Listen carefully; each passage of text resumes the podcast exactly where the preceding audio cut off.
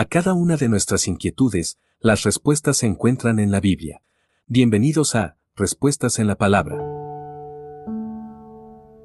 Debemos perdonar.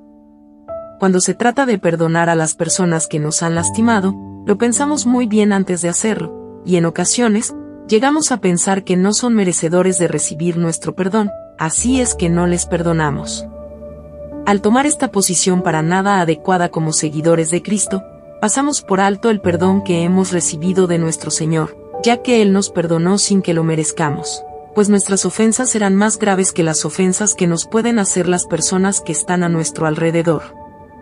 Dios no se detuvo a pensar para extendernos su perdón, sino que simplemente lo hizo.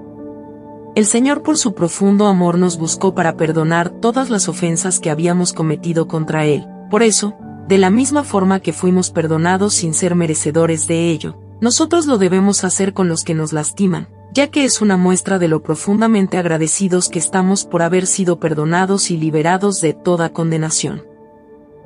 Colosenses capítulo 3 versículo 13 Envíenos sus sugerencias y comentarios a nuestro correo electrónico ministerio.jesusislife.net. Este programa es una producción de Jesus is Life.